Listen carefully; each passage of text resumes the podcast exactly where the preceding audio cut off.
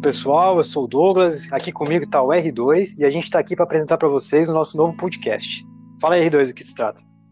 Galera, o nosso propósito aqui é fazer o que a gente faz todo dia, só que um para o outro, que é reclamar da vida.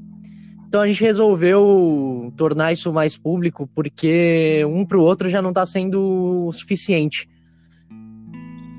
Bom, e basicamente é isso, cara. Quem, quem ouvir e achar que a vida tá ruim, vai ver que a vida tá boa pra caramba e que tudo que é ruim pode ficar pior, principalmente quando se trata da gente.